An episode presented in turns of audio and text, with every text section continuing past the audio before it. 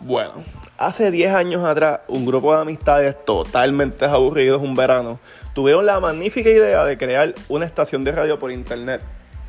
Conseguimos una plataforma europea de estas raras, donde cada vez que prendíamos la computadora teníamos más virus y nos metíamos todas las noches.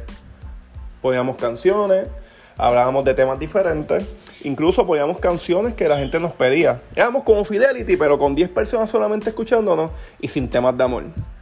10 años después volvemos, más adultos, más deudas, más achaques, pero exactamente los mismos problemas mentales. A traer una dinámica diferente. Yo no prometo absolutamente nada productivo de esto, pero si algo os aseguro es que se van a reír.